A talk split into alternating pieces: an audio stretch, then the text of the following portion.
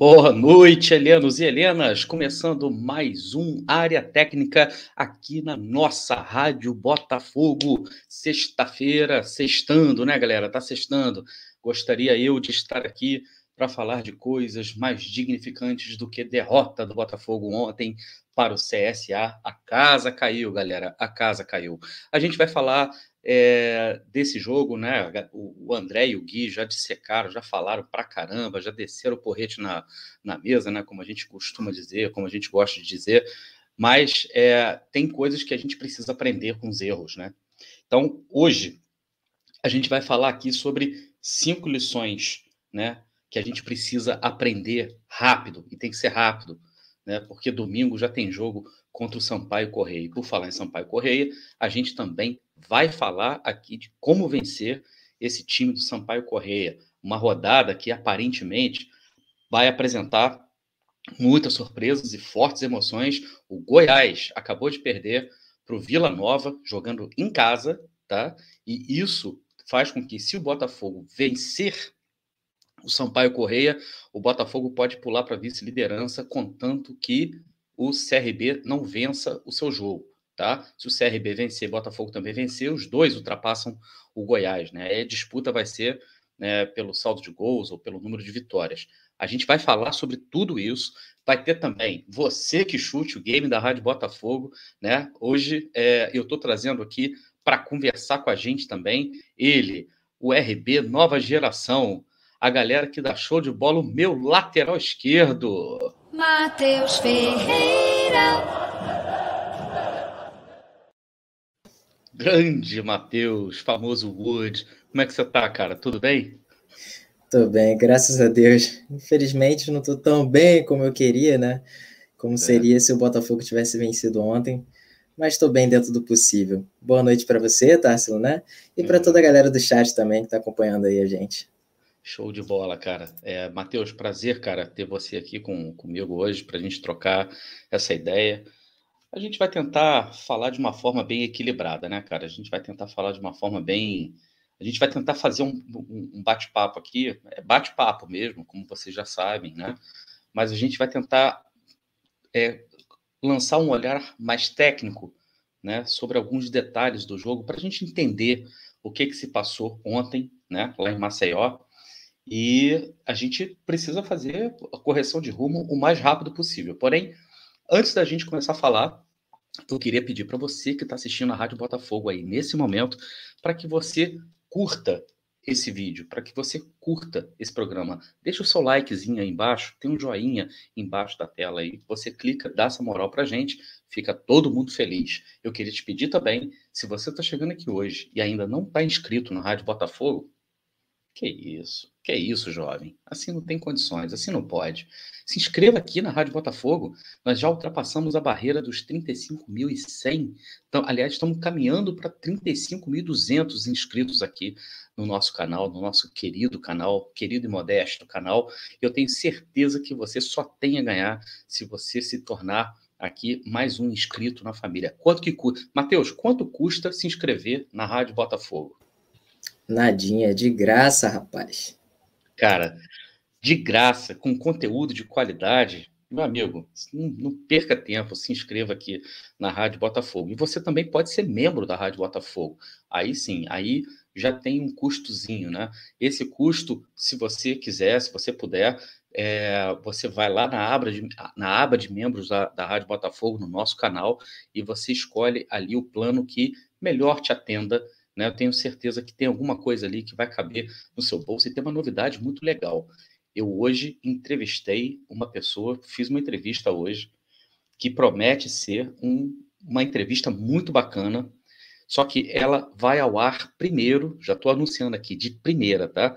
Ela vai ao ar primeiro para os membros, apenas para os membros, tá? E só depois que ela vai ser liberada para o grande público. Mas quem é membro da Rádio Botafogo assiste conteúdo exclusivo com antecedência. Então, não perca tempo, torne-se membro aqui da Rádio Botafogo e, e venha ser feliz com a gente.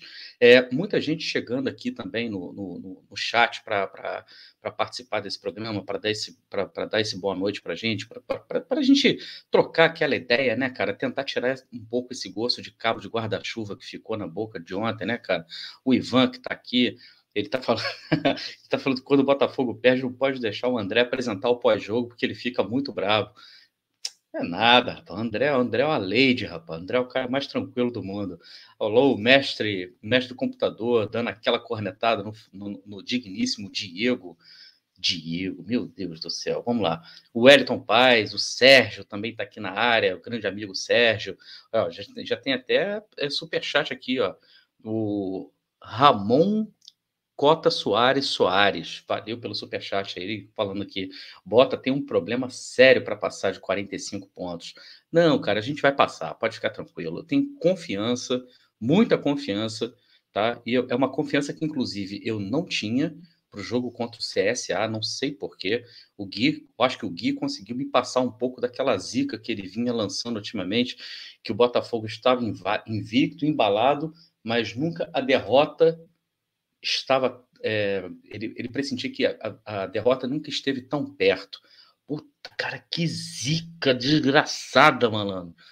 Que zica desgraçada. E eu que postei que o Botafogo não perdia para o CSA há 45 anos. Pelo amor de Deus. Se ferrou também, né? Se é, ferrou também. Alô, Hudson, tá na área aqui também. O grande Paulo Oliveira. Paulo Oliveira, que está des, é, despencando lá de Manaus, né? Para vir ao jogo no domingo. Vai ser um prazer muito grande encontrar com o Paulo, tá vindo para o jogo, cara, muito legal. O Anselmo Júnior também, o Diego também está na área, o grande Ivaldo, Ivaldo Barros Ferreira, está é, falando aqui que o Goiás perdeu outra, né? Maurício, Davi Araújo, José Carlos Souza, que está sempre aqui com a gente também, o Jorge Marmelo, alô Jorge Marmelo, galera lá de Vila Valqueire, um grande abraço para todo mundo. E vocês que estão assistindo a gente aí na Rádio Botafogo, vocês já sabem, eu sempre peço aquela moral. Alô, Iquibolado também está aqui na área. É, ele está falando que ele gostou do, do, do, lençol na pelada. Pô, rapaz, você gostou do lençol na pelada? O André colocou, crente que ele ia me zoar. Na verdade, ele realçou as minhas qualidades, né, cara? O, você viu que o marcador ficou a ver navios. Aí, para me zoar, ele teve que complementar com um clipezinho do Chaves. Apelou para Chaves. Ah, o cara, quando apela para Chaves, né? O cara perdeu completamente a razão. Ó, foi um chapéu lindo, chapéu maravilhoso, estiloso, né? Coisa de craque, coisa de quem entende, né, meu amigo? Não tem jeito. O meu lateral esquerdo aqui, o Matheus, jamais tomaria um chapéu daquele jamais tomaria um chapéu daquele. Você chegou a ver? Você chegou a ver o chapéu? Não, não vi. É, depois a gente... foi uma cena muito boa, não, né? Foi lindo, rapaz. O chapéu foi lindo. Aí o cara, para me zoar, ele dá aquela, pra dar aquela pataquada, aquele ar de pataquada, né? Que eu dei um chapéu, a bola foi alta mesmo. Eu dei um chapéu, o marcador passou igual uma vaca. Aí, para me zoar, ele botou, como é que é? Clipezinho da bola batendo na cabeça do Chaves. Quando, cara, apelou para Chaves, meu irmão, já era, não tem jeito, é porque o cara perdeu o argumento mesmo, ele sabe que o lance foi lindo, ele sabe disso. Alô, Hernani, um grande abraço para meu querido amigo Hernani, diretamente lá de Laguna. Um grande abraço para você. E o, Erlan, o Hernani, que está vindo a gente lá de Laguna, eu queria pedir para vocês aí que estão assistindo a gente faz o seguinte, coloca aí no chat de onde vocês estão assistindo a Rádio Botafogo. Eu quero saber de onde você está assistindo a Rádio Botafogo, onde que a Rádio Botafogo está chegando neste momento, espalhado, se espalhando, na verdade, pelo Brasil e pelo mundo afora, né? Uma boa noite aqui também para o Robson Júnior, que ele falou, cheguei Caboclo e Matheus, Macaé na área. Olha aí, Macaé. Chegou o momento dos times de cima tropeçar e desesperados incomodar. O Botafogo tem que ficar ligado nisso. Tem toda razão, amigo. Tem toda razão. O Botafogo tem que ficar muito ligado. Tenho certeza que o Sampaio Corrêa deve estar enxergando essa chance é, de partir para cima do Botafogo e tentar surpreender o Botafogo aqui no domingo, no estádio Newton Santos, diante da nossa torcida. Tenho certeza que eles estão é, se preparando né, com, com, com, com com muito cuidado, na verdade, para tentar é, botar água no nosso chope, assim como Vila Nova fez com Goiás, né? E assim como o Remo fez com o Náutico, né? Galera de Brasília, Goiânia, Padre Miguel aqui no Rio de Janeiro, Dona Raunite de Recife, um grande beijo para essa cidade maravilhosa. O Tiago Leite de Maceió, falando diretamente de Maceió, um grande abraço para o Tiago. O Iquibolado, lá de Campo Grande, aqui no Rio. O Elton Paz, também, de Niterói. O André Botafogo é da Big Calunga, que ele está falando, tá falando aqui, ó. É, o Bob Dias da Bahia, meu querido amigo da Bahia, da Terra Boa. O Alan de Campo Grande também aqui no Rio. Bastante alvinegro em Campo Grande, né, cara? Muito legal isso. Fabrício Chaves, lá de Goiânia também, um grande abraço para ele. É, Madureira, o Marcelo Eduardo, diretamente de Madureira. É, e é isso aí, galera. Todo mundo falando aqui é, é com a gente aqui. Mas vamos começar a nossa conversa, né? Que é para isso que a gente é pago, né, Matheus? E muito mal pago, diga-se de passagem, né, cara? Mas enfim, ó, atenção, hein? Atenção. Rádio Botafogo com salários atrasados. Hein? com salários atrasados. Mentira, mentira, isso não existe. A crise passa longe da Rádio Botafogo, meu amigo. Não existe isso na Rádio Botafogo. Sabe por que, que os salários nunca atrasam na Rádio Botafogo? Porque não tem salário. É por isso. Está pensando que é só o Falcão que faz piadinha? Não, meu amigo, não, é não. Ó, vamos lá. Matheus, cara, vamos, vamos começar a falar. Porra, que joguinho chato, né, cara? Que coisa amarga, 2 a 0 Você estava contando com vitória, que eu sei que você falou aí que você chegou a apostar, inclusive. É, quantos anos que o Botafogo não perdia, né, cara, para o CSA, e justamente nesse momento do Botafogo diminuir a distância para o líder do campeonato, o Curitiba, que havia tropeçado, havia empatado, o Botafogo me dá esse mole, né, cara? Porra, primeiro, queria sua, sua visão, né, cara, sua opinião geral, né, sobre o jogo de ontem. Foi um jogo assim, eu não gosto de, não gosto nem de falar é jogo para esquecer, né? Porque eu acho que todos os jogos são para lembrar. E esse é para lembrar de uma forma negativa, né? Coisas que o Botafogo, uma partida onde o Botafogo não pode repetir quase nenhum ponto, praticamente nenhum ponto mesmo.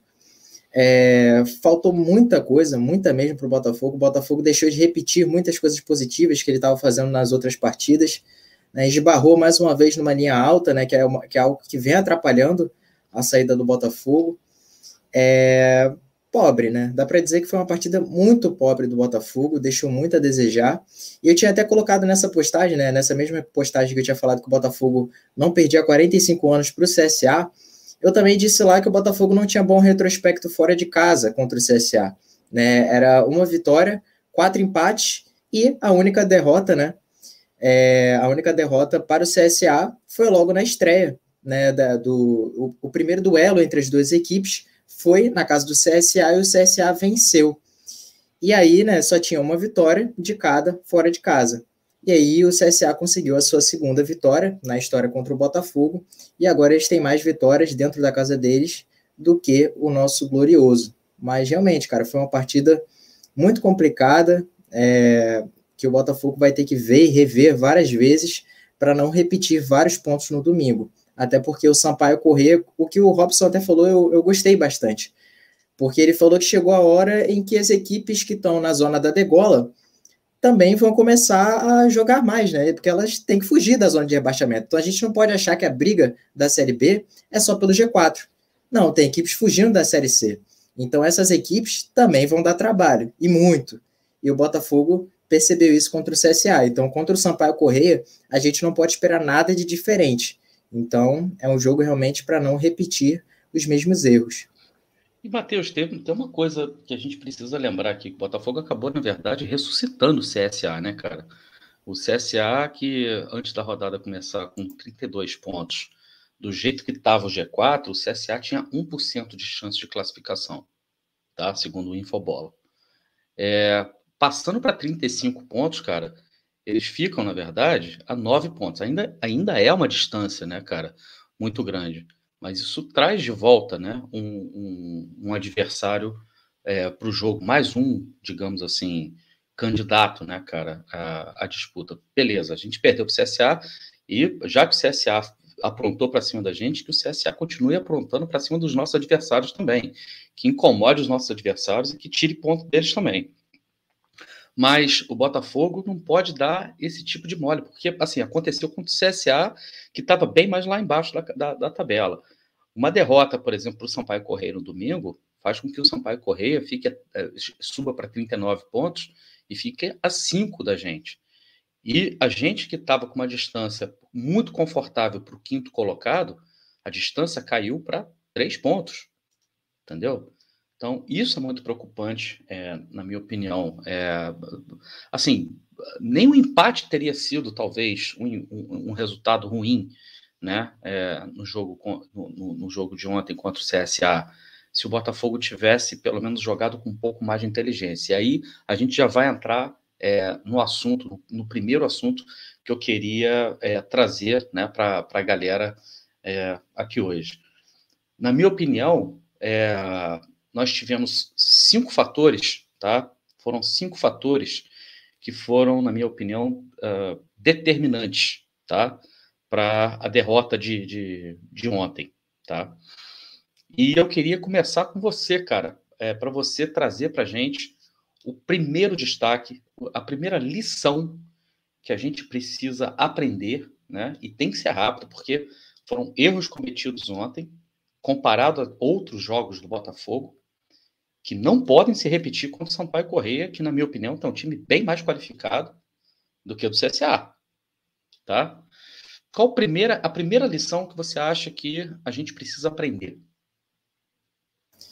O Botafogo, né, contra o CSA, é, no geral, na Série B, o Botafogo, com o Ederson Moreira, na verdade, o Botafogo demonstrou ser uma equipe que, em âmbitos combativos, estava indo muito bem. Era uma equipe que conseguia desarmar bastante, interceptar bastante e desarmava relativamente perto do campo adversário ou dentro do campo adversário. Algo que é muito importante, porque quando você rouba a bola no campo adversário, você pega a defesa desprotegida. O que aconteceu contra o CSA? O inverso. O CSA estava conseguindo roubar a bola dentro do campo do Botafogo. O Botafogo não conseguia sair, não conseguia fazer aquela tradicional linha de três, organizar o jogo, tentar fazer aquele lançamento. O Botafogo não conseguia ter espaço, não conseguia respirar. É, o Eama também não fez uma partida muito boa, então é, muito, muito dessa qualidade dele de organizar o jogo, é, a, a, falta né, da organização dele acabou prejudicando também o Botafogo. Mas óbvio que não dá para colocar isso só na conta do Eama. O Botafogo não conseguia ter calma com a bola no pé e era desarmado o tempo inteiro. Então, se a gente olha os dados do primeiro tempo, o CSA ele desarmou nove vezes, enquanto o Botafogo desarmou cinco. Só que por que, que isso dá. Por que, que isso é tão. Por que, que é bom a gente destacar isso? Porque o CSA ele teve 61% de aproveitamento na posse. Ele teve 61% de posse de bola. Quando uma equipe tem mais posse de bola, o normal é a equipe que tem menos ter mais números defensivos, ou seja, mais desarmes, mais interceptações, porque ela está sem a bola, ela está tendo que defender. Só que o que aconteceu com o CSA? O CSA, mesmo com 61% de posse de bola, desarmou quase que o dobro em relação ao Botafogo. Eles desarmaram nove vezes, o Botafogo desarmou cinco. Então, só aí a gente consegue ver como o CSA conseguiu sufocar a saída do Botafogo completamente. Então, peraí, vamos, vamos voltar, que isso, esse número é extremamente importante, tá? E porque isso aponta para duas coisas. De novo, o CSA teve praticamente o dobro de interceptações que o Botafogo. Só que o CSA teve muito mais posse de bola do que o Botafogo. O normal seria a equipe com é, menos posse de bola interceptar mais. Porque, em tese, a equipe com mais posse de bola é que tem que ser interceptada. Né?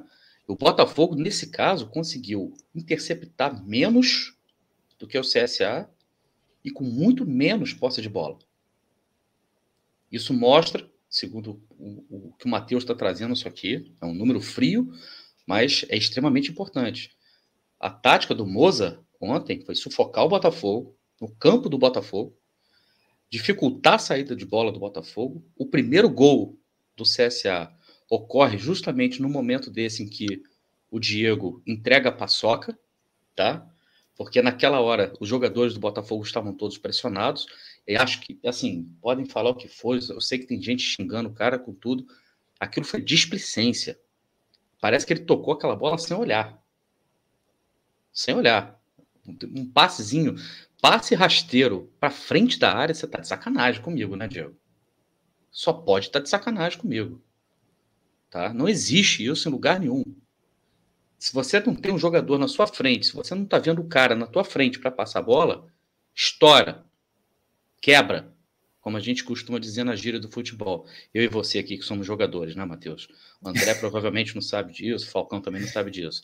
Bola lá na área, bola no nosso campo. Se você está pressionado, a gente fala, quebra, quebra, chuta para frente, isola a bola. Mas um passezinho daquele, né, na frente da área, como se você estivesse jogando uma pelada, né, de fim de ano, não existe isso. Não existe isso, tá? E na minha opinião, pode, pode dizer que eu sou radical se quiser. É, no jogo contra o Sampaio, eu entraria com Douglas Borges. Eu não entraria com o Diego Loureiro. Esse é o tipo do lance que ele sabe que ele vai ser lembrado durante muito tempo. Isso com certeza deve ter abalado a confiança dele, assim, de uma forma bizarra, de uma forma grotesca, tá? E é o tipo da coisa que a gente não pode correr o risco agora de ter um jogador com a confiança abalada. Trazer o Douglas Borges para o time, já que o Gatito talvez ainda não esteja pronto para jogar, tá? Isso é só minha opinião. Quero até saber a opinião do Matheus com relação a isso pode dar um, um, uma motivação extra, inclusive, para o Douglas Borges entrar e tentar mostrar serviço. É você trocar um jogador sem confiança por outro jogador né, com muito mais confiança.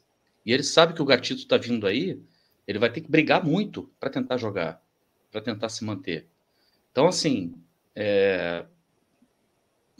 o, Diego, o Diego Loureiro, na minha opinião, já de saída, na minha opinião, já é um, um, um risco muito grande tê-lo em campo contra o Sampaio Correia. Eu vou ler esse superchat e você dá sua opinião sobre isso, tá, Matheus?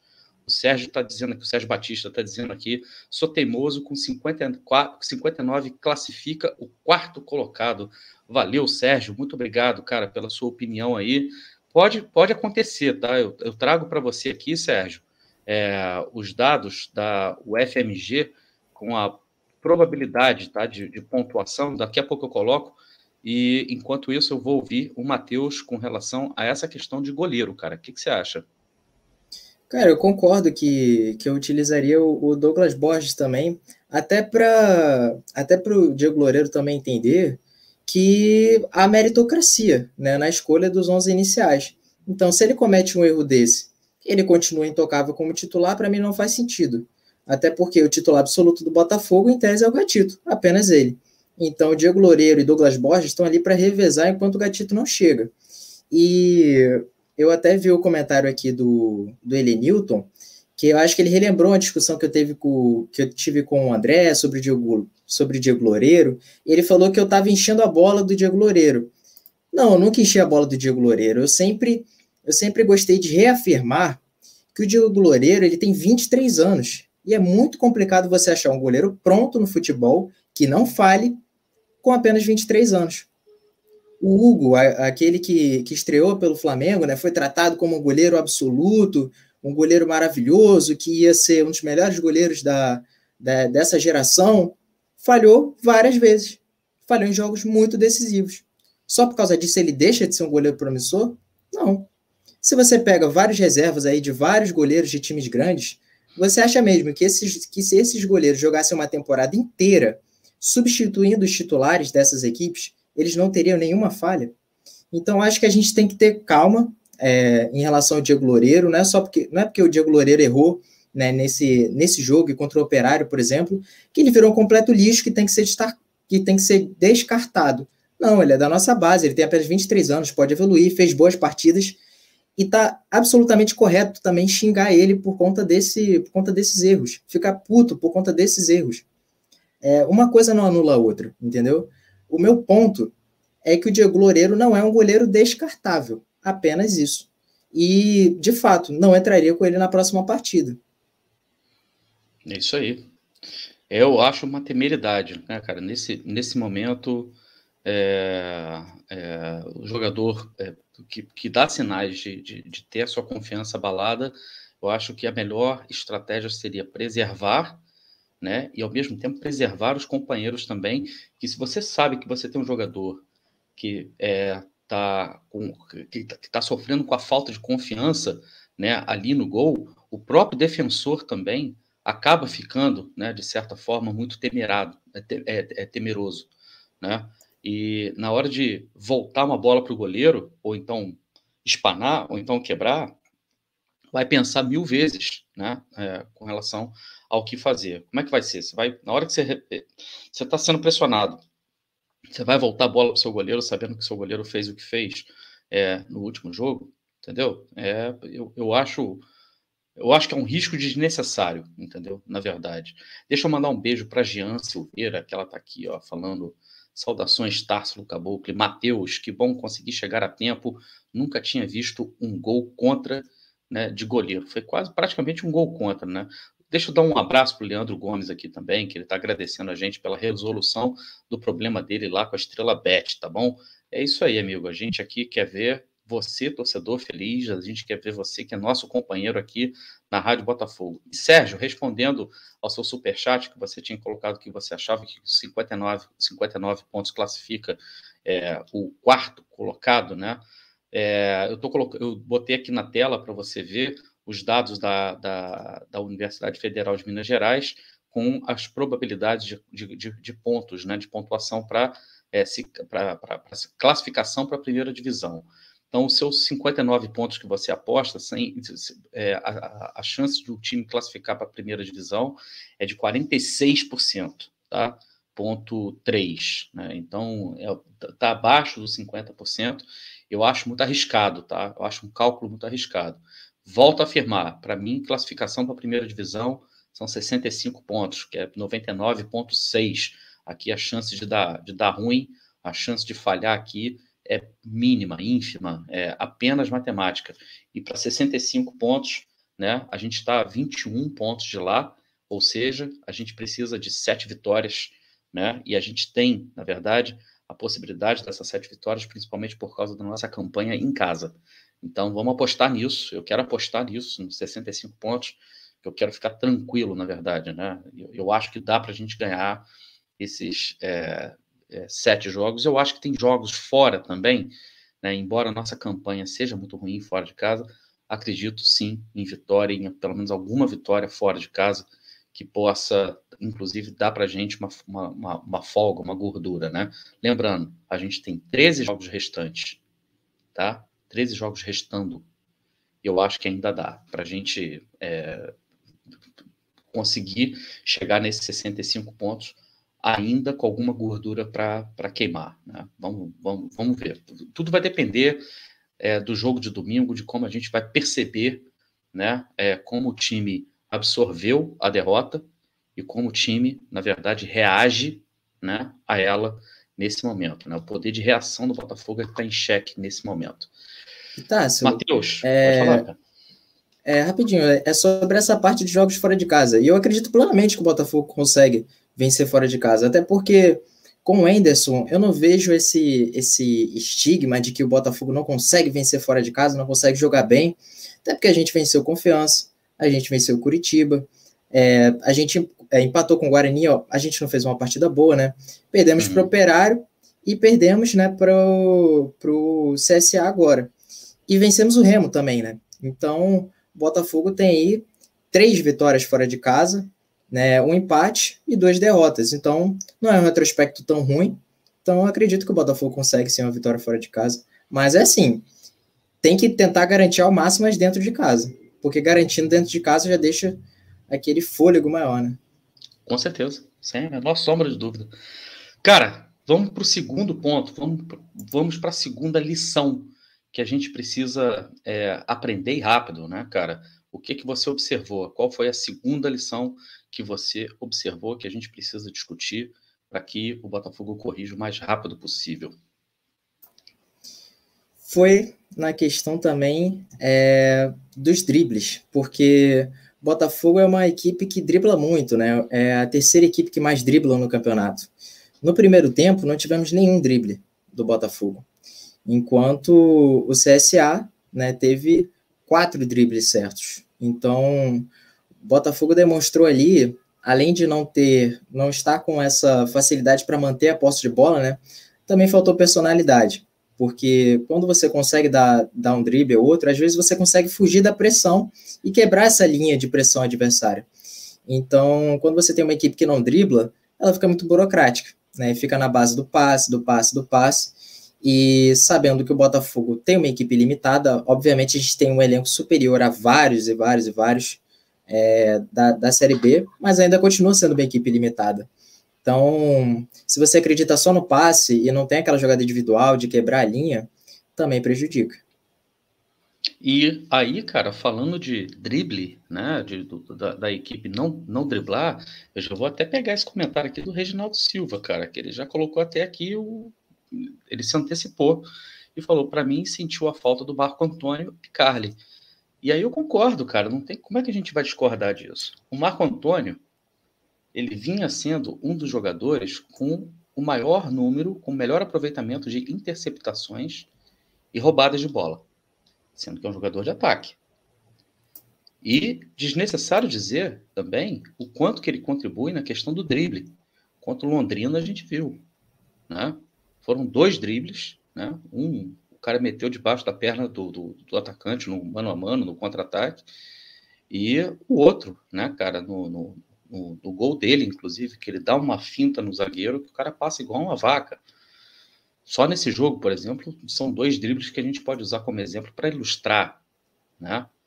É, o, o, a performance dele. Né?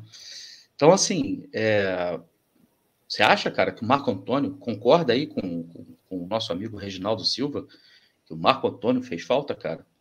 Concordo plenamente, ainda mais para dar aquela segurança maior no lado do, do Daniel Borges. Né? O Daniel Borges não fez uma boa partida defensivamente, sofreu três dribles, foi o jogador de defesa do Botafogo que mais sofreu dribles na partida. Então ele realmente fez falta tanto na defesa quanto na parte ofensiva. Né? Eu fui olhar os maiores dribladores do Botafogo.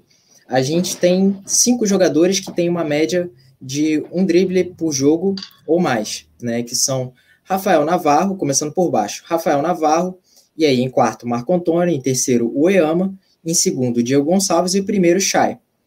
Chay estava é, com dificuldade de tocar na bola, porque o Botafogo não conseguia progredir no campo. Né? Diego Gonçalves, é, visivelmente fora de forma ainda. Então, realmente, na questão dos dribles, obviamente ele ia ter dificuldade. Luiz Oyama viveu um mau momento no jogo. Estava fazendo uma, uma má partida, é, fez muitas leituras erradas, né, tanto no passe quanto na hora de conduzir a bola. Tinha horas que ele tinha que soltar a bola um pouco mais rápido ele acabava conduzindo demais, aí sofria o desarme, ou tinha que dar um passe, um passe sendo muito pressionado, né, um passe que acabava sendo inútil. É, o Marco Antônio estava fora, machucado, e o Rafael Navarro é o centroavante, então o Botafogo precisaria progredir mais no campo para ter o Rafael Navarro tocando mais na bola. Então, dos maiores dribladores do Botafogo, a gente não tinha ninguém ali participando ativamente que poderia estar tá pegando na bola desde o início, né? Desde o início da construção. O Marco Antônio seria esse jogador. E ele não estava em campo. Então, realmente, ele fez uma falta muito grande. Então, a gente precisa torcer, né, cara, para que o Marco Antônio esteja em condições de jogar né, no, no domingo. O CRS Muniz está me lembrando aqui que o jogador com maior número de interceptações é o Pedro Castro. Sim, eu sei. O que eu estou querendo dizer é que o Marco Antônio colabora nas duas pontas. Ele colabora com interceptações e roubadas de bola, porque a parte defensiva dele melhorou muito e ajudou demais o Botafogo. A defesa vinha sofrendo muito menos. O Daniel Borges, na verdade, vinha sofrendo muito menos por causa da ajuda do Marco Antônio. E depois que o Marco Antônio foi para a esquerda, né, é, o lado esquerdo também propiciou que o Carlinhos tivesse muito mais liberdade para atacar. Então, o Marco Antônio ajuda muito na marcação. Eu sei que ele não é o jogador com o maior número de interceptações, mas ele intercepta. Eu sei que ele não é um jogador com o maior número de roubadas de bola, mas ele rouba. E eu sei que ele pode não ser o jogador com o maior número de, de, de dribles, mas ele dribla. Então a gente sentiu falta dos dribles dele e a gente sentiu falta do poder de marcação do, do, do Marco Antônio. Fez falta sim. Você acha que o Pedro Castro fez falta, cara? É, completando aí o comentário do nosso amigo. Eu acho é, que o Botafogo... Na questão defensiva, já que, por exemplo, a gente é, ficou com um número tão ruim, cara, de, de, de, de interceptações, né? Eu acho que o Botafogo teria dificuldades muito parecidas se fosse no caso do Pedro Castro, até porque o Botafogo teve problemas em relação a ser muito burocrático. E burocrático por burocrático, eu acho que o, o, Pedro Castro ele é mais burocrático do que o Oyama. O Oyama é um jogador que dribla mais, né, que tenta alguns passes mais, mais verticais em relação ao, ao Pedro. E eu acho que com o Pedro o Botafogo teria essa mesma dificuldade. Agora, na questão defensiva, eu acho que talvez na força física, porque olhando os números, né, o Pedro Castro ele não intercepta mais do que o Oyama. Eu olhei no Footstats e o Pedro Castro, ele em 23 jogos tem 10 interceptações. Isso considerando que ele foi titular em praticamente todas né, as partidas. O Oyama ele tem 19 partidas e tem 10 interceptações também. Então, eu acho que o Pedro Castro, defensivamente, ele só se difere ao Oyama em relação a talvez guardar mais a posição, né, não sair tanto, é, conseguir fechar melhor os espaços e na força física. Acho tá. que só isso.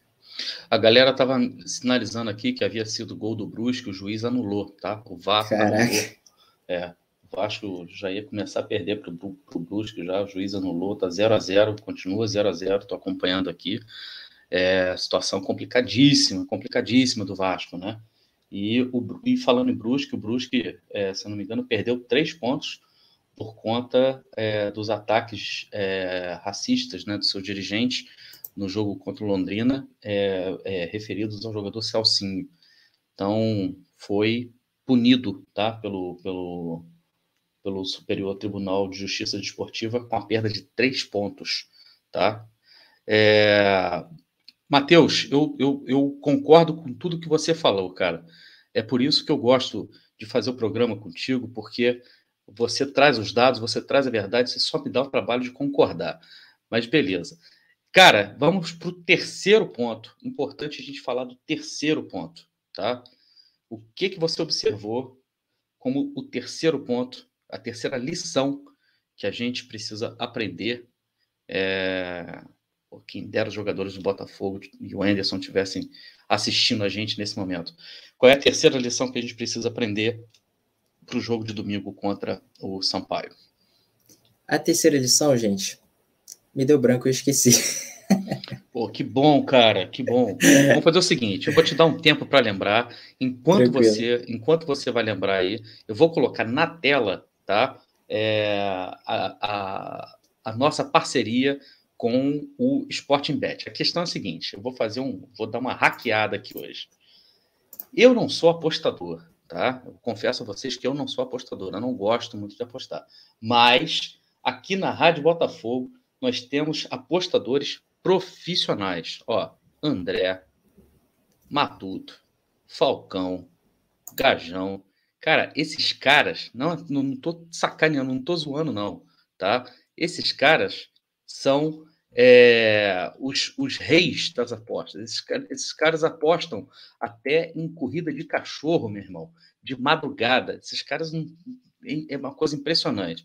E aí ninguém pode explicar de forma mais didática, de forma mais clara, tá? a nossa parceria com Estrela Bet do que o meu querido André Botafogo. Então, vou colocar aqui na tela para vocês, é André Botafogo no programa de anteontem com o Matuto, falando da nossa parceria. Alô, padrinho? A gente interage com as pessoas, fica olhando para a cara delas, é muito bacana. Deixa eu a galera tá falando que o meu som tá pipocando, tentar ficar mais longe aqui. E eu vou resolver isso. Prometo a vocês que eu vou resolver isso. Mas deixa eu botar aqui o Merchan da Estrela Bet. Primeiro, Aline, vem pra tela. Oi, eu sou a Aline da Estrela Bet. Você acaba de ganhar 5 reais para conhecer a maior plataforma de apostas esportivas do Brasil. Para participar, é só clicar no link abaixo, fazer o seu cadastro, que o seu bônus vai estar lá te esperando. Tá aí a linda Estrela Bet dando papo reto para vocês. Eu vou colocar aqui na tela aí do cantinho embaixo do Matuto o QR Code novo. Esse QR Code é novo. A gente agora está fazendo um novo formato de acordo aí lá com a Estrela Bet. E para comemorar esse novo formato da Estrela Bet, a gente vai trazer aqui. Atenção! Algumas... A gente vai trazer aqui algumas campanhas. Não é só você se inscrever e colocar colocar a Rádio Botafogo e tá tudo certo, Não, você vai fazer isso e vai participar aí de sorteio. Vamos falar sobre isso exatamente agora. E como é que você faz isso? Você vai ler aí esse QR Code aí, vai escanear seu celular, que vai te jogar direto para essa tela aqui, né? Uma tela parecida com essa aqui. É muito simples, você vai se cadastrar, vai colocar lá o seu CPF, nome completo, data de nascimento, e-mail, seu telefone, vai fazer lá o login, vai criar um, um apelido lá, um nickname, um nome para como é que você quer ser chamado lá dentro, vai botar uma senha e vai confirmar a senha. Aí lá embaixo, nesse código de aliado, né, de é, aliado, afiliado, código de aliado, código de afiliado, aqui embaixo você vai escrever exatamente isso que eu estou mostrando para vocês aí, ó, Rádio Botafogo, tudo junto, R maiúsculo, B maiúsculo, Rádio Botafogo. Tem que fazer isso aqui? Tem que fazer isso aqui para estar tá participando aí do sorteio que a gente vai falar já já. Então, faz o seu cadastro, suas informações, clica aqui em concordo, bota Rádio Botafogo e criar conta. Para as contas novas que vão ser criadas a partir desse QR Code aqui, eu volto o QR Code para a tela, a gente está fazendo duas campanhas. A primeira campanha é essa aqui, da Rádio Botafogo. Primeira campanha. Vale uma camisa oficial do Botafogo. Que isso, hein, jovem? Eu mesmo não tenho essa camisa mais nova.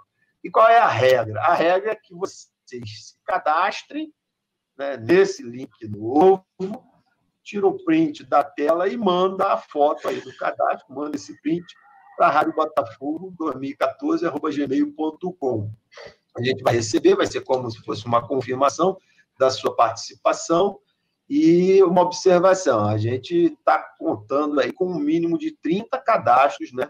Moleza, para a gente, são mais de 35 mil inscritos aqui, 30 cadastrinhos novos lá, a partir desse QR Code, né? Se chegar a 30, no dia 25 de outubro, famoso mês que vem, praticamente aqui é o mês, tomara que demore muito a chegar, porque outubro eu vou estar de férias, dia 25 significa que já vai estar acabando a porra da minha fé. Então, dia 25 de outubro, a gente vai fazer um sorteio aí com todos os participantes de uma camisa oficial do Botafogo. Quero ver qual é o canal que faz isso aí. Não tem, não tem, não tem.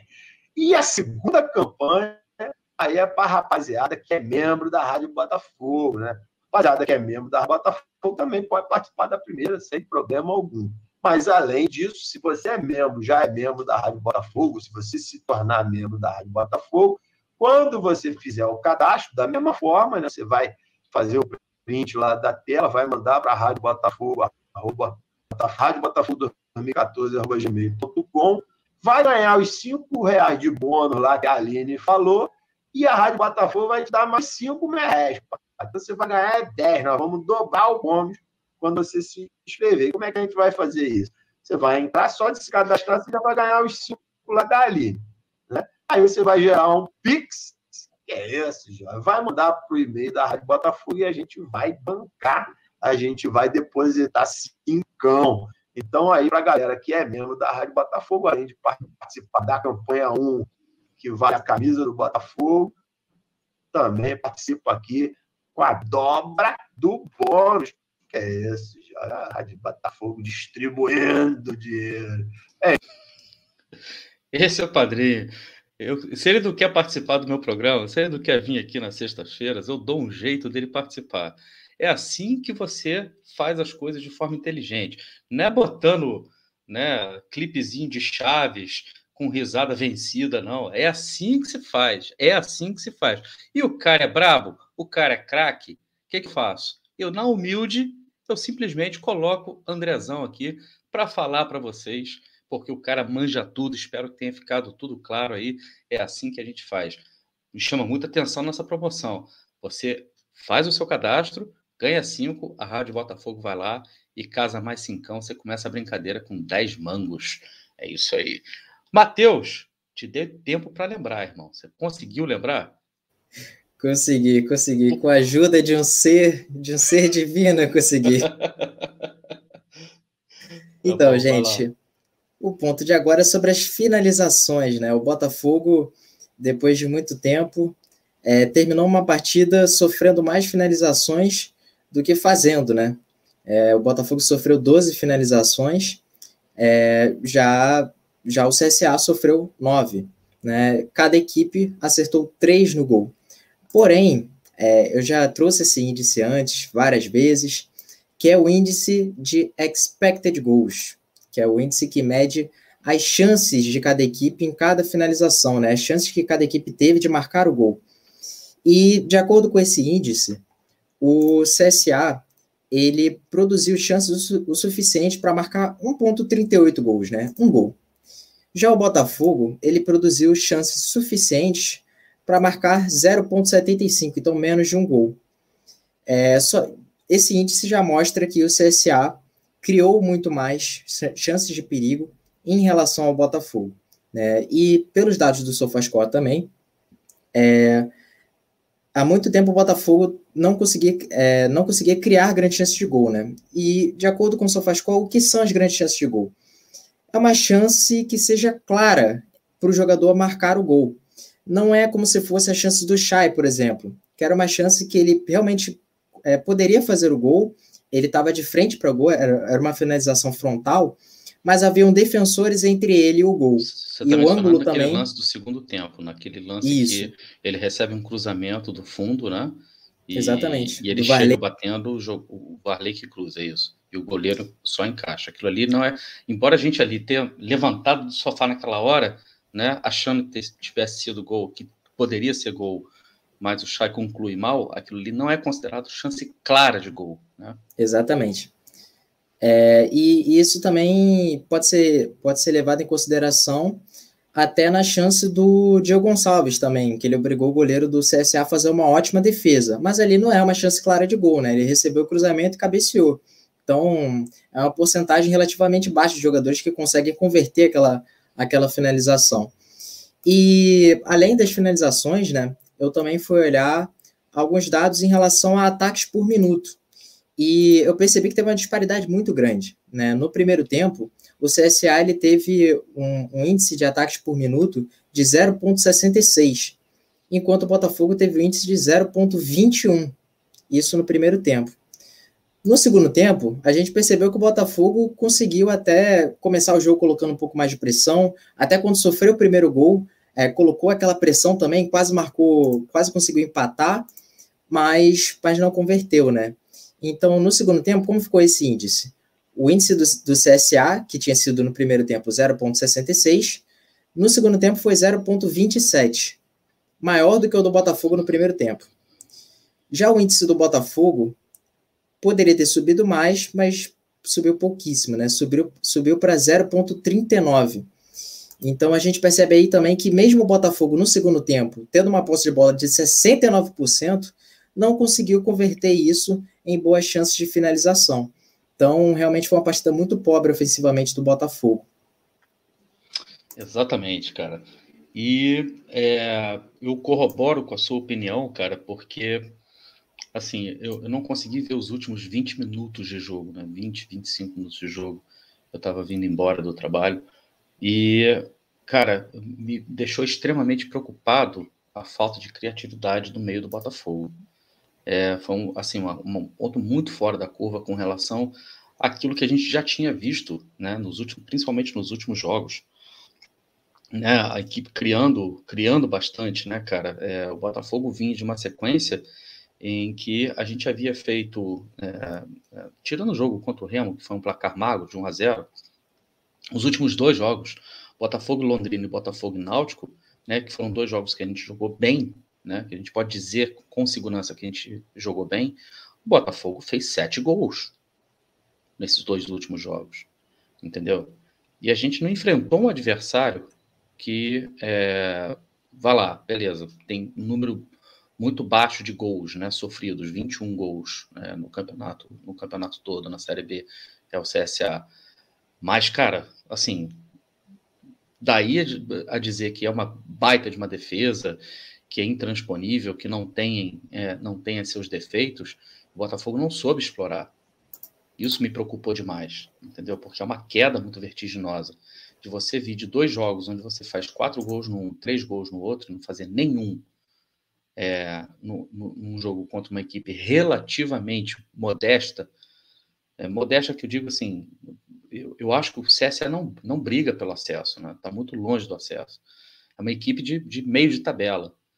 É, me assustou muito é, a falta de criatividade e o, o quão pouco o Botafogo criou é, nesse jogo contra, contra o CSA. Nem uma coisa que é extremamente característica, né? É, do, dos times do Anderson, que é explorar bem o contra-ataque, de você sair com bolas longas, o CSA viria para cima de qualquer jeito. Eles, eles, precisavam muito mais do resultado para tentar se aproximar né, do G4 e, ao mesmo tempo, se distanciar também do Z4. Então, de certa forma, era uma, era uma coisa previsível que o CSA sairia para o jogo e nos cederia espaços. O Gui fez uma análise muito bacana lá no, lá no Twitter, lá no, no Tático Alvinegra, onde ele mostra uma distância muito grande das linhas de meio de campo para a defesa. E o Botafogo não explorou isso, cara. Entendeu? Deu pane né, na equipe. Então, eu acho que esse é um ponto que a gente precisa corrigir. Assim, tem que corrigir de hoje para amanhã. Entendeu? Provavelmente a gente vai ter algum treino amanhã, antes, do, antes de enfrentar o Sampaio Correia. Uh, não sei se é uma questão de posicionamento. O Chay está sempre caindo né, no, justamente nos espaços entre as linhas, né, que, que, são deixados entre as linhas. Mas a aproximação dos outros jogadores para triangular, né, para poder tocar rápido, para poder achar o jogador mais bem colocado, isso é fundamental e, e, e, a gente não viu isso acontecer né, contra o CSA. Então, essa é uma lição que a gente precisa é, aprender é, com, com, com, o erro de, do jogo de ontem de forma urgente, né? Tem que, tem que a, a criação do Botafogo é, para que, que esse time consiga fazer gols, né? Para fazer dois, três gols por jogo, tem que criar pelo menos seis, sete chances, né? Por jogo. E o Botafogo não criou nada contra o CSA, praticamente nada, né? Contra o CSA. Isso foi muito, isso talvez mais do que tomar os gols que tomou, o primeiro por uma falha individual grotesca, e o segundo por uma falha coletiva, por uma falta de pressão, mais do que tomar esses gols, o que mais me preocupou foi a falta de criatividade do Botafogo para chegar é, para chegar na meta e criar chances de finalização. Você concorda, Matheus? Quer, quer adicionar alguma coisa a isso aí? Concordo, concordo totalmente. É, e uma coisa que eu até queria adicionar, né? É, e até voltar um pouco em relação, em relação à questão defensiva do Botafogo, foi outra coisa que eu percebi. É, o Botafogo contra o CSA, na partida inteira, ele fez 19 cortes, né? E sabe quantos cortes a equipe do Londrina fez contra o Botafogo? Uma equipe hum. que estava com um jogador a menos e tomou 4 a 0 17. O Botafogo fez mais cortes, teve que fazer mais cortes do que o Londrina. Então isso mostra como o Botafogo estava muito frágil defensivamente. A defesa tinha que. A defesa estava exposta o tempo todo. Eu fui olhar também a forma como, como o CSA estava progredindo no campo para atacar, né? E eu vi que 22% dos ataques do CSA foram pelo centro do campo, que era um local que o Anderson estava tava conseguindo bloquear de certa forma bem, né? A gente tinha aquele cinturão do Anderson Moreira que conseguia bloquear a frente da área Contra o CSA isso, isso não teve. Então, a gente percebe aí que foi, foi, uma, foi uma partida muito complicada do Botafogo. Verdade. Cara, é, a gente está caminhando então para o quinto ponto, para a quinta lição. E aí a quinta lição, tá? Eu vou fazer de uma, de uma maneira diferente. Quem acompanhou o programa de sexta-feira passada aqui, viu que pintou uma novidade que eu fiz aqui, inclusive, com o Gui e com o Fábio. E hoje, ó, vai ter também o nosso querido game da RB, Você Que Chute. Matheus, você usou Que Chute, cara? Falando isso, você conhece? Não, não peguei essa né? época. Meu pai pegou, mas eu não. Ah, pode crer. O que chute, o você que chute é o, é o game da RB, onde a gente coloca uma, uma, uma enquetezinha aí no chat. Então, você que está participando desse programa aí nesse momento, eu vou colocar a enquetezinha aí no chat é, vocês vão ter um, um tempo curto para responder, 45 segundos para responder, e aí, dependendo da resposta de vocês, né, é, as coisas vão acontecer é, no campo. Então, eu vou mostrar para vocês, antes de mais nada, É, esse aqui é o quadro, né, da, da, da do, do, Você que Chute. E esse aqui é o Chay. O Chay, o Botafogo tem uma falta na entrada da área. Chay vai cobrar a falta. Se vocês responderem a, a primeira pergunta certa, a bola vai passar por cima da barreira. E ela passando por cima da barreira, vocês respondendo a segunda pergunta certa, ela entra. Se vocês responderem a segunda é, pergunta errada, é bola para fora. Se vocês responderem a primeira pergunta errado, ela passa por cima da barreira para uh, em direção ao poste contrário, indo para fora. Mas se vocês responderem a segunda pergunta certa, a bola entra na gaveta, a bola entra lá, na verdade, no ângulo onde a coruja dorme. Então vão ser apenas duas perguntas hoje. RB, o, o, o RB Games com o Você que Chute vai ser bem, bem curto hoje, tá? É, eu vou colocar até aqui já o reloginho preparando. Eu já vou colocar a primeira pergunta né, lá no, no, no, no, no chat para a galera. Atenção, colocando a primeira pergunta no chat, tá aí para vocês. Bom, tá aí para vocês. Deixa eu ver aqui. Cadê? Vou responder também, hein? Não, você vai responder depois, irmão. Tá aí para vocês. Não, respondendo aqui no chat. é, tá aí para vocês a pergunta. Olha lá, quantos gols o Botafogo sofreu com Carly em campo nos últimos oito jogos? Atenção, 45 segundos valendo quantos jogos o Botafogo sofreu com Carly em campo nos últimos oito jogos. Tá? Ih, rapaz. É, meu irmão, quero só ver quem vai conseguir é, responder essa pergunta. Deixa eu dar, enquanto isso, eu mando aqui um fraterno abraço ao nosso querido Hélio Nabuco, rei, seu Hélio, mais conhecido como seu Hélio. Boa noite, Tarso de Mateus. Estou tentando até agora me recuperar da derrota para o CSA, a fim inexplicável.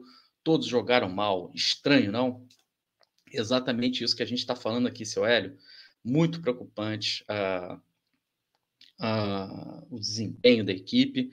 É, Botafogo realmente irreconhecível, principalmente comparado àquele Botafogo dos últimos jogos. Atenção, encerrando a enquete, Matheus, a maioria aqui colocou, 48% colocou, tá? Que o Botafogo sofreu um gol apenas com Carly em campo nos últimos oito jogos. Tá certa ou tá errada a resposta da galera? Estão certos. Pô, que beleza, o Botafogo cara. sofreu um gol e foi contra o Vila Nova. Contra o Vila Nova, exatamente. Contra o poderoso Vila Nova. Carly ainda estava em campo. O Botafogo sofre aquele primeiro gol. É... E, e, só que o Carly está com, com, com, saldo zerado com o Botafogo, né? O Botafogo sofreu aquele gol quando ele estava em campo, mas no jogo ante, anterior contra o Brasil de Pelotas foi ele que, que fez o gol da vitória do Botafogo. Então o Botafogo sofreu um gol com o Carly em campo, mas né, fez um gol. A bola passa pela barreira, tá indo em direção ao gol, tá na mão da galera agora, né, responder certo, na verdade. A próxima é, enquete que eu estou preparando, que eu estou colocando aqui no chat, fica ligado aí todo mundo, tá? A próxima, a próxima enquete já vai, é, já estou colocando. Você acha que o Carly está fazendo falta, cara? Muita. E uma, um dado até que eu ia trazer do, do, do Gilvan na partida, né? Porque o Botafogo ele fez 19 cortes contra o CSA. Então guarda esse dado aí para a gente falar depois, depois da é, enquete, se melhor. o Chay meteu gol de falta. Tá? A próxima enquete está pronta. Pergunta na tela para vocês aí. Quantos gols o Botafogo sofreu com o Gilvan em campo nos últimos oito jogos? Gilvan, tá? Tempo valendo. Quantos gols o Botafogo sofreu com o Gilvan é, o que, que, você ia falar então dessa, dessa, desses dados aí do, do, do Gilvan? Por favor. Então, é que, como eu disse, o Botafogo teve que fazer 19 cortes no jogo, né? E normalmente quem faz os cortes são os zagueiros, né? Porque normalmente os cortes são, são os zagueiros tirarem a bola de cruzamentos que vão na área, é, chutes também, bloquear esses chutes, né? Então, de 19 cortes, o Gilvan fez apenas 3. Então ele teve uma, uma participação muito pouca em relação aos cortes que o Botafogo fez na partida. Se a gente Discreta. olhar para o Canu, exatamente. o Canu fez sete cortes. Então, mais dois ali, talvez, ele conseguia. Ele chegava perto de 50% de participação nos cortes do Botafogo. Então, você vê aí que o Gilvan ele teve muitos problemas de posicionamento. Não estava no lugar certo na hora certa para cortar a bola. E é algo que o Carly tem uma ampla vantagem em relação ao zagueiro, ao nosso zagueiro que foi titular, né, contra o CSA. Matheus, enquete encerrada, tá? A galera respondeu, a maioria respondeu, 40% respondeu que foram cinco gols com o Gilvan. Tá certo ou tá errado isso aí? Também estão certos. É gol de falta do Chay. A galera, pela segunda semana consecutiva, consegue fazer o Chay colocar a bola para dentro. É gol do Chay. É gol do Botafogo. Grande, grande, grande chat, grande galera. É, é, dando aquela moral para a gente. Valeu. Eu fico feliz quando o Chay mete o gol. E detalhe, tá? Quero lembrar vocês: o jogo contra o Vila Nova o Carles sai de campo aos 88 minutos, 43 minutos do segundo tempo. O Gilvan entra. Três minutos depois, o Botafogo sofre o gol. Tá? Três minutos depois. Ou seja, Botafogo sofreu cinco gols com Gilvan em campo. Esse é, essa é a quinta lição que a gente tem para aprender. Domingo a gente não tem o Canu. Então, o Gilvan, em tese, é titular a gente tem que torcer muito para a volta do Carly. Porque se não for o Carly, vai ser o Mezenga. Mezenga e o Gilvan é uma zaga extremamente preocupante. Essa é a quinta lição que a gente tem para aprender. O que, que a gente pode falar sobre Gilvan em campo? Quando Gilvan joga, Carly não joga, é isso que acontece. Aí eu estou passando a bola para você, aí você que tem que falar, hein? Ah, vai, tá. Já fiquei, ué, travou?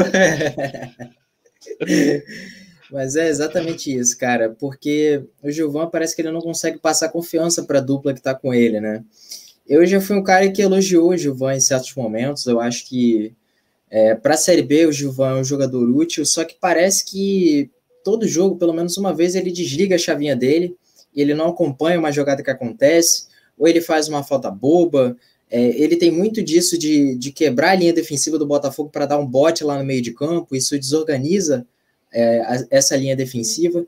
Então, realmente, o Gilvan, é, ele, ele, eu não colocaria ele na, na próxima partida. Né? Se a gente tiver o Carly à disposição, eu faria essa dupla de defesa com o Carly e Mezenga, porque o Carly realmente é um jogador que consegue passar muito mais confiança, e considerando, né, que o Sampaio Correia é uma equipe que não tem tanta posse de bola, a gente vai até falar um pouco mais sobre o Sampaio, mas já adiantando, é uma equipe que não, não joga tanto com a posse de bola, né?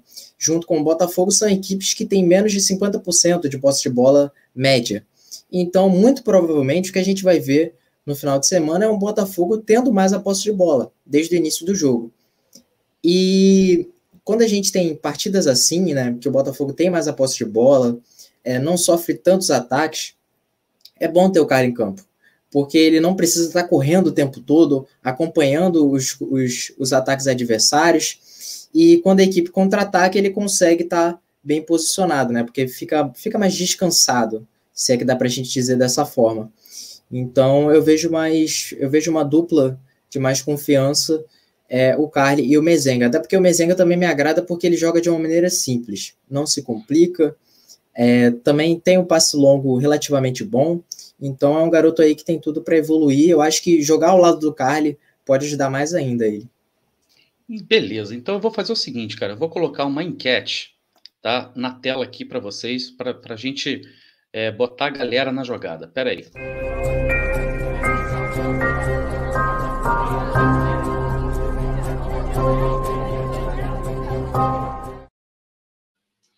Cara, a enquete é a seguinte: depois da derrota de ontem, a que ponto a derrota para o CSA abala a confiança do torcedor no acesso à Série A?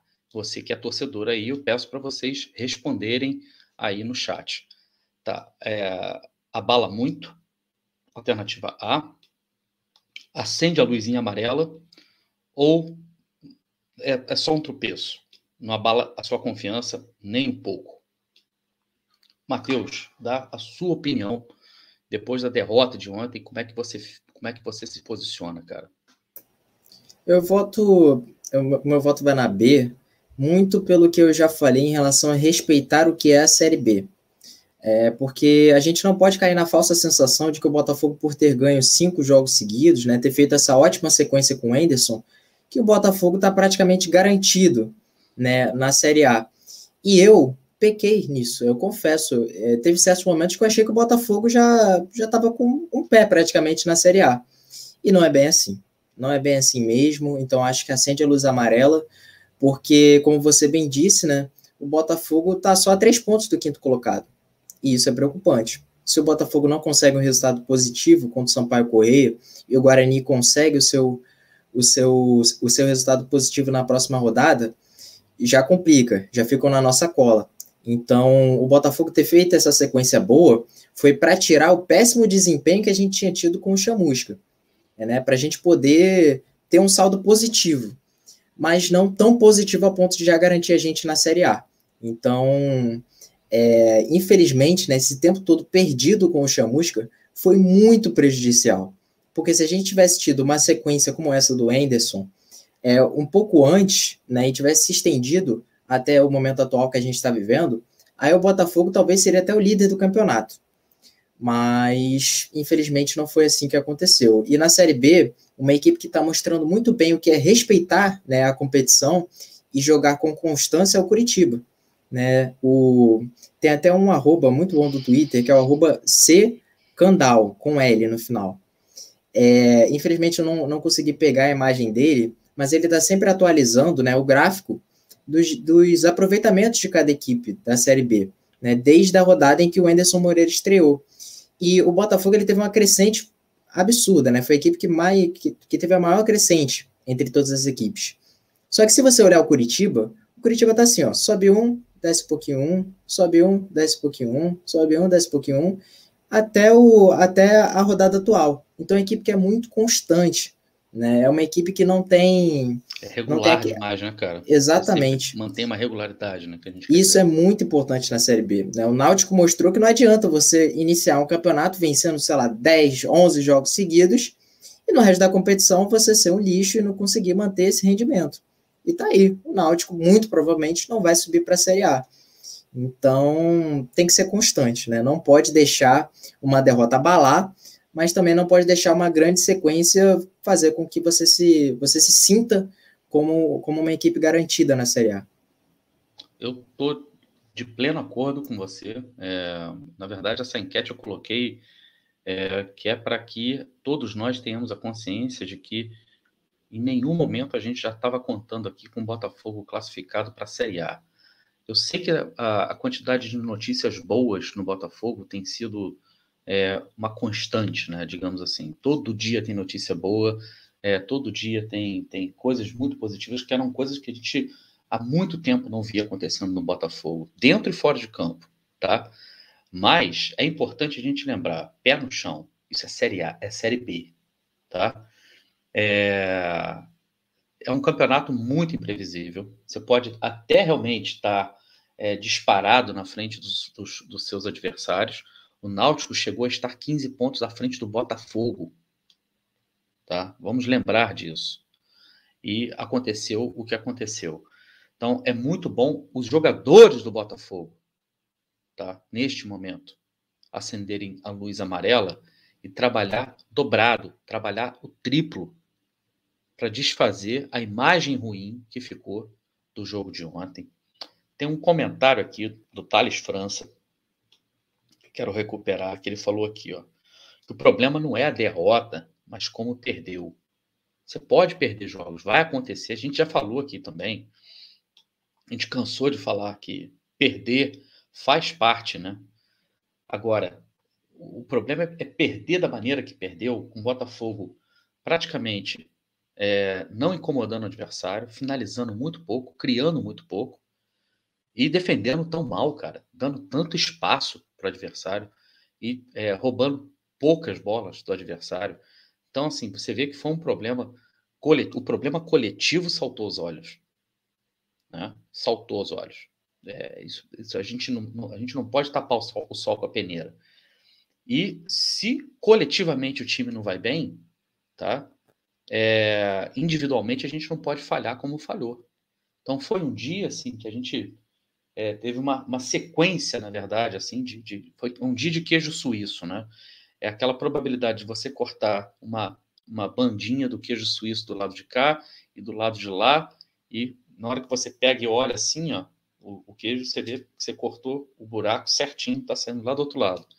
Então, é uma, uma, sequência de erros, na verdade, que a gente, que a gente viu. Então, luz amarela no Botafogo. Espero que o Botafogo é, vire a chave, mas vire a chave muito rápido.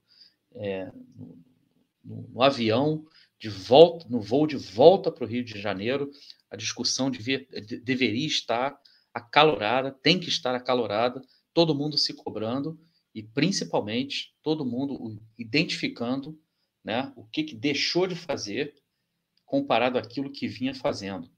Dá uma freada nesse oba-oba aí, pé no chão e, e, vamos jogar bola, porque a gente ainda tem 13 jogos a disputar. 13. Né? E a gente tem sete vitórias ainda para conquistar, para poder garantir o acesso. É muita coisa. É muita coisa. Tá? Vamos trabalhar, vamos trabalhar. Alô, dona Leonora, um grande beijo para a senhora. Muito bom ver a senhora por aqui. É sempre bom quando a senhora chega. E aí, Matheus, eu quero fazer o seguinte, cara. A gente vai até fazer um direto ao ponto com isso.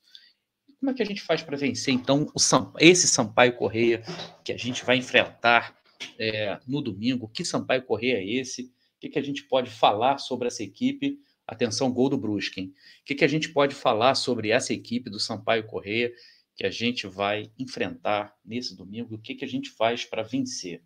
É, jogador do Brusque estava impedido, foi anulado o gol. Então, né? O Sampaio também é uma equipe que não vem de bons resultados. São quatro jogos sem vencer.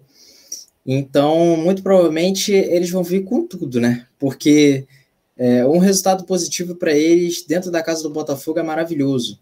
Né? Ainda mais porque eles precisam virar essa chave para tentar um possível acesso para o G4, né? É, o possível acesso para a Série A. Então, para eles é, é, um jogo de vida ou morte, né? Porque virar a chavinha contra o Botafogo dentro da casa do Botafogo seria espetacular para eles. Então, o que eu esperaria do Sampaio Corrêa? Mais uma vez, uma equipe que pode tentar uma linha alta nos minutos iniciais contra o Botafogo. Né? O Botafogo já demonstrou que quando, quando tem essa marcação de pressão muito forte e não consegue organizar a saída de três, fica com muita dificuldade para fazer a saída de bola. Muita mesmo. E aí a equipe acaba perdendo muitas bolas no campo defensivo e acaba gerando contra-ataques. Então, vai ser um jogo de muita paciência, né? Porque a equipe do Sampaio Correia é uma equipe também que tem um ataque rápido. Então, o Bota... não é bom o Botafogo ceder contra-ataques né, logo no seu campo de defesa. É, é bom ter muita paciência, saber organizar o jogo, né, saber lidar com essa pressão alta, até porque a gente sabe que equipes na Série B, tanto na Série B quanto na Série A, uma equipe não consegue manter uma linha alta por 90 minutos. Então, é, é você saber cozinhar o jogo na hora certa, né? Dar essa guardada, que em alguns momentos eles vão cansar e eles vão ceder espaços. E, inclusive, nesses momentos que eles vão estar é, é, fazendo essa pressão inicial, né, dos 15 minutos iniciais, que é o que acontece bastante, é, normalmente essas equipes não fazem uma pressão completamente organizada. Então, quando vai aquela primeira linha de marcação, geram-se espaços entre o ataque e o meio de campo, ou o meio de campo e a defesa. Não são equipes perfeitamente compactadas, não existe isso na Série B. Então, o Botafogo tem que saber fazer essa leitura. Por isso que eu conto bastante com a titularidade, por exemplo, a, quer dizer, com a volta do Marco Antônio, que é um jogador que consegue dar é, isso que o Botafogo precisa, de, de fazer um pouco mais essa transição da defesa para o ataque. É um jogador que está muito presente também na defesa do Botafogo. Então, o Botafogo tendo esse jogador à disposição vai ajudar bastante. É, mas é basicamente isso, porque eu acho que o início do Botafogo nessa partida vai ser muito determinante, né? Porque se o Sampaio começar fazendo essa pressão, é um bom indício, ao meu ver, para o Botafogo, porque eles vão se cansar rápido. Então, o Botafogo vai poder ter um resto de um jogo, né, é, podendo gerar espaços com uma maior facilidade. Caso isso não ocorra, também não vai ser ruim para o Botafogo, porque o Botafogo está acostumado a iniciar o jogo com aquela saída de três tradicional, é, é, fazendo fazendo jogo de movimentação, né? Talvez com o Daniel Borges subindo um pouco, que era algo que ele estava melhorando bastante, né? Antes a gente não via o Daniel, a gente, antes a gente não via o Daniel Borges fazendo tantas subidas ofensivas. Nas últimas vitórias a gente viu isso com mais frequência. Ele se movimentando ali com o Varley é, é e o Chay pelo lado direito. A gente não vai ter o Varley dessa vez, mas provavelmente vai ter o Marco Antônio. Então, vai ter esse jogo de movimentação, né, esse jogo posicional. Então, o Botafogo precisa bastante focar na questão do posicionamento, né? Porque se posicionando bem, os espaços vão ser gerados. Isso é fato. E contra o CSA, o Botafogo não teve uma equipe bem espaçada no campo, né? Não teve uma equipe bem posicionada. E isso acabou dificultando muito o jogo do Botafogo. E quais são os jogadores que você enxerga como sendo é, extremamente importantes, que casam bem, na verdade, com essa equipe do, do Sampaio Corrêa e que podem facilitar é, a vida do Botafogo. Logo de cara, eu já vou colocar aqui que eu espero que o Chay produza mais do que produziu é, contra, o, contra o CSA. É, eu espero também, se o Marco Antônio voltar à equipe titular, que ele possa entregar mais também do que o Varley entregou no jogo contra o CSA. A gente não vai ter o Varley que está suspenso, a gente não vai ter o Canu também que está suspenso. E é, eu não sei se ele já tem condições de jogo, mas o Ronald, no caso, é, pode ser que fique no banco contra, contra, o, contra o Sampaio Correia. É, o que, que, você acha, por exemplo, de repente jogar também com o Luiz Henrique? Se, se, o Marco Antônio não tiver condições de jogo, de jogar com o Luiz Henrique, né, que chegou recentemente do Fortaleza, é, isso mudaria, é, de certa forma, um pouco mais de aproximação para o Chay, né? É um jogador é, até de certa forma um pouco mais compassado do que o Varley, do que o Marco Antônio, mas um jogador talvez mais técnico do que esses dois. Sim, sim. É, o Luiz Henrique, né, a gente até via quando ele estava quando ele estava chegando, né, como reforço do Botafogo, vindo do Fortaleza, é como um jogador ali possível para substituir o Chay. Então, é, a gente já percebe que é um jogador que tem uma qualidade técnica maior, né? Porque para ser substituto do Chay, você precisa ter uma qualidade técnica maior, porque você vai ser basicamente ali o jogador que vai interligar, né, os lados do campo e o centroavante, e também os volantes ao, ao ataque do Botafogo. Então, você é ali basicamente o elo, né, é, da, da, da parte ofensiva da equipe. Então, você ter o Luiz Henrique e o Chay atuando juntos, você pode ter essa troca de posicionamento. Às vezes o Luiz Henrique caindo um pouco mais pela direita, é, às vezes o Chay caindo pela direita, é, e, e, e um, quando um cai pela direita, né, obviamente o outro vai ocupar mais o espaço pelo meio. Então, essa troca de posicionamento entre os dois pode ser interessante. É, eu acho só que o Luiz Henrique não está entrando muito bem nas últimas partidas, né? Não tem me agradado tanto. Mas, mas é aquilo, a gente está vendo um jogador que está entrando assim nos minutos finais de cada partida. Então, talvez ele entrando desde o início, pode já pegar mais o ritmo do jogo, né? Porque quando o jogador entra durante a partida, principalmente nos minutos finais, mesmo ele aquecendo, ele ainda entra meio frio, não, não tá com o feeling da partida. Então, ele entrando desde o início pode ajudar mais. É, o que me pega no Marco Antônio mais do que o Luiz Henrique é porque o Marco Antônio ele eu, eu gosto muito da velocidade. O Marco Antônio é um jogador que consegue fazer essas jogadas em velocidade com mais qualidade, por mais que não seja tão técnico em relação ao Luiz Henrique. Mas em caso da gente não ter o Marco Antônio, seria sim uma boa escolha ter o Luiz Henrique, principalmente por conta dessa, dessa troca posicional que a gente pode ter, né? Agora, um jogador que me preocupa muito, que caiu muito o rendimento, foi o Oyama. É... Demais. Aqui, você acredita essa queda de rendimento né, do Oyama, um cara que é, quando entrou na equipe parecia que tinha tomado conta daquilo ali, o cara com índice de acerto de bolas longas absurdo, e de repente ele é, sofre a contusão, entra Pedro Castro, entra Barreto, e a, muita gente é, não queria, na verdade, que essa força dupla, muita gente apostava que quando voltasse da contusão o Oyama voltaria muito melhor, acabou sendo o contrário disso e a gente perdeu o Pedro Castro agora. E aparentemente a dupla titular né, é Barreto e Oyama. Então a gente precisa muito que o Oyama é, melhore né, o seu desempenho, melhore seu jogo. Aqui você atribui, cara, essa queda, essa queda do Oyama. O que você acredita que possa estar acontecendo com o jogador? Uma das discussões que a gente tinha é, desde o momento que o Barreto foi implementado no, no Botafogo era que o Oyama rendia mais como primeiro volante. E eu acho que isso pode estar pesando um pouco, talvez, porque o Oyama ele está sempre entrando como segundo volante, né, na maioria das vezes. E nessa partida ele jogou como segunda, então é um jogador que tem que se lançar mais ao ataque, né?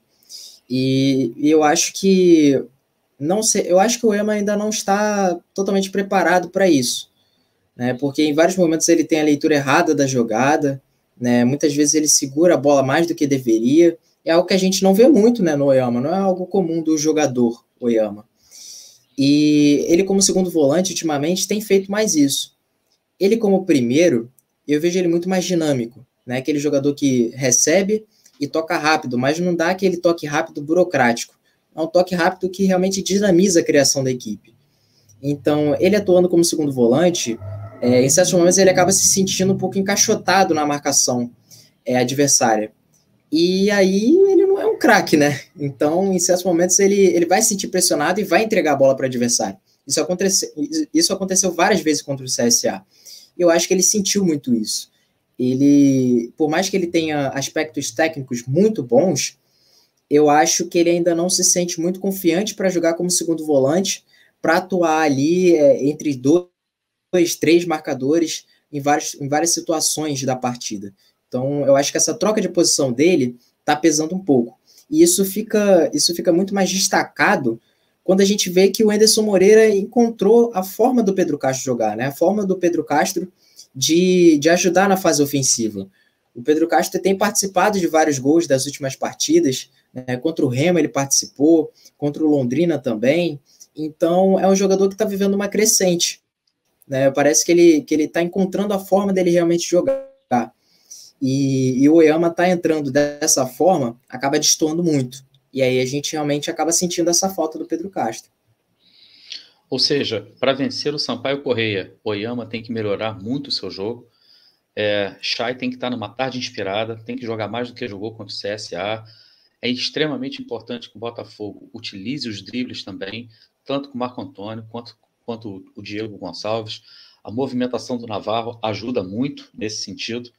O Botafogo precisa dos apoios dos laterais, né? tanto do, do, do, Carlinhos, que já vem fazendo isso com muito mais liberdade do que o Daniel, mas precisa da chegada do Daniel também, porque é, contra o Londrina é, isso acabou, é, na verdade, é, frutificando. Né? A, a subida do, do, Daniel premiou ao próprio jogador com um gol, né? numa jogada onde o Botafogo conseguiu superioridade numérica sobre os defensores do Londrina.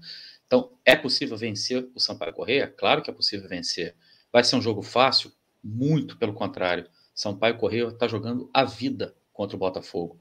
O Botafogo precisa ser inteligente, entender, fazer a leitura da necessidade que o Sampaio tem de sair para o jogo e podem ter certeza que o Surian assistiu o jogo ontem, é, bota, assistiu a vitória do CSA contra o Botafogo, viu o que, que o CSA é, fez para dificultar a vida do Botafogo e vai tentar reproduzir contra o Botafogo. Tá? Então, extremamente importante a gente estar tá alerta disso. Nossa saída de bola tem que ser melhor. A saída com os laterais, os laterais precisam se apresentar mais é, e melhor, né, na verdade, ao ataque. O Botafogo precisa driblar melhor e o Botafogo precisa, principalmente, tá? principalmente, recuperar rápido a bola quando perde, tá? que foi uma das coisas que mais é, deixou a desejar na, na partida, na derrota de ontem contra o CSA. Beleza? Bom, esse foi mais um direto ao ponto. E eu quero só colocar uma última notícia aqui na tela para vocês. O Botafogo fechou uma parceria, hoje acerta mais um patrocínio, né, com a empresa de, de proteção veicular, a, a Arpia, ou Arpia, né? Arpia, para quem não sabe, é a águia brasileira, também conhecida como gavião real, na verdade é uma águia, é a maior a ave né, de todas. E é, o Botafogo, então, fecha essa parceria com a Arpia, vai estampar a marca da empresa no calção, é, na, na, parte é, traseira né, do calção. Mais uma notícia interessante, uma, uma notícia boa, pingando um, um, um, qualquer na conta do Botafogo. Matheus, cara, obrigado pela presença. É sempre um prazer, cara, trocar essa ideia contigo, porque tu é fera pra caramba. Valeu, meu lateral esquerdo. Ah, eu que agradeço, cara. É sempre um prazer fazer programa com você. Eu tava com saudade, né?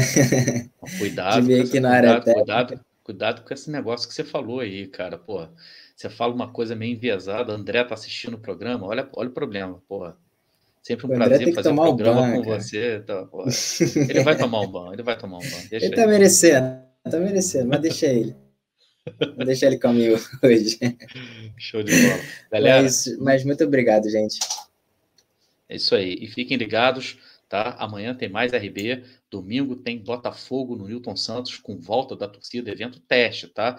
É, 5 mil ingressos, é, é, 4.999, né, na verdade, disponibilizados para a torcida. Quem for, por favor, tá?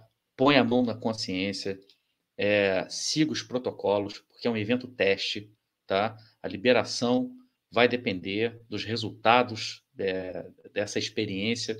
Então, que a torcida seja consciente, que todo mundo siga os protocolos, é, é, todo mundo precisa estar vacinado para acessar o estádio, também precisa estar com um, um exame né, de PCR, o Botafogo anunciou a rede conveniada, você pode fazer até no domingo, se não me engano, meio-dia, antes do jogo, o exame para poder subir na plataforma e aí se cadastrar para poder ter acesso ao jogo. É, lembrando, evento teste, né, é, o futuro da torcida no estádio vai depender muito dos resultados que vão ser observados. Então, você que vai ao jogo, se for ao jogo, por favor, cumpra todos os protocolos.